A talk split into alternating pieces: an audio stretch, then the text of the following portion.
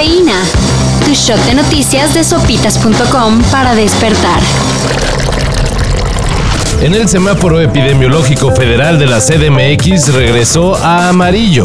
La actualización del semáforo epidemiológico contradice el anuncio del gobierno capitalino, el cual indicó esta mañana que la ciudad se mantendría en semáforo verde por los siguientes 15 días. Sin embargo, las autoridades capitalinas siguen con el mismo plan, por lo que no se revertirá la apertura de actividades al menos por dos semanas. Entonces, ¿seguimos en verde? Bueno, en teoría. Aunque las clases presenciales ya fueron suspendidas. Y si la gente sigue sin atender las medidas de prevención, no les extrañe que poco a poco vayamos regresando al confinamiento. Así que, abusados.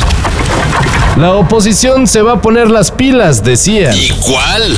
Con ganas de seguir perdiendo credibilidad en el discurso de ya cambiamos, el PRI tendrá como futuro coordinador de su bancada en la Cámara de Diputados al exgobernador de Chihuahua, Rubén Moreira.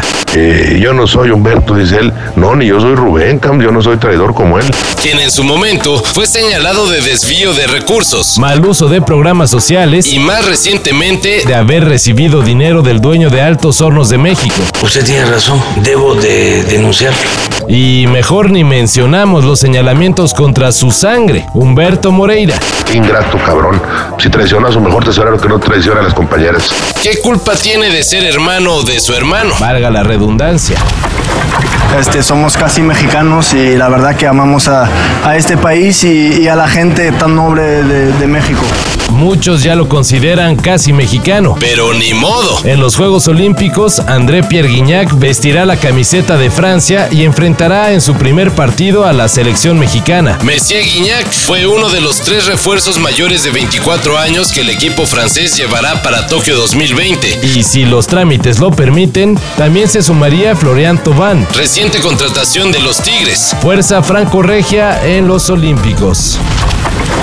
Mientras que la euro se ha desarrollado sin problemas de COVID. En la Copa América se han detectado 60 casos positivos. Y muchos dirán, pues es bronca de la organización. Pero si jugadores como los de Chile rompieron la burbuja sanitaria para recibir un corte de pelo. Sí, para cortarse el pelo. Entonces ya podemos imaginar por qué tanto contagiadero. La Federación Chilena anunció que los responsables de romper el cerco sanitario serán sancionados económicamente. Y bueno, Pese a los casos COVID, la Copa sigue realizándose. El resumen.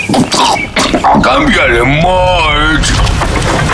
Hace unos días les informamos cómo DC censuró una escena de la serie animada Harley Quinn. No más porque Batman salía dándole sexo oral a Gatúbela. Pues bien, el director de Justice League, Zack Snyder, dio su no solicitada, pero sí importante opinión en redes sociales. Simplemente escribió canon, acompañado el mensaje con una imagen del hombre murciélago haciéndole unos chupetones a Gatúbela. Y no, no en el cuello. Es decir, que para el director la polémica escena de sexo jamás debió de ser eliminada. Recordemos que la serie Harley Quinn es para adultos. Así que, pues, ¿cuál era el problema?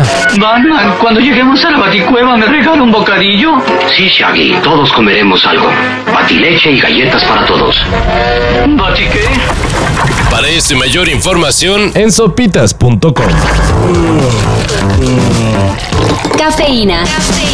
Shot de noticias de sopitas.com para despertar.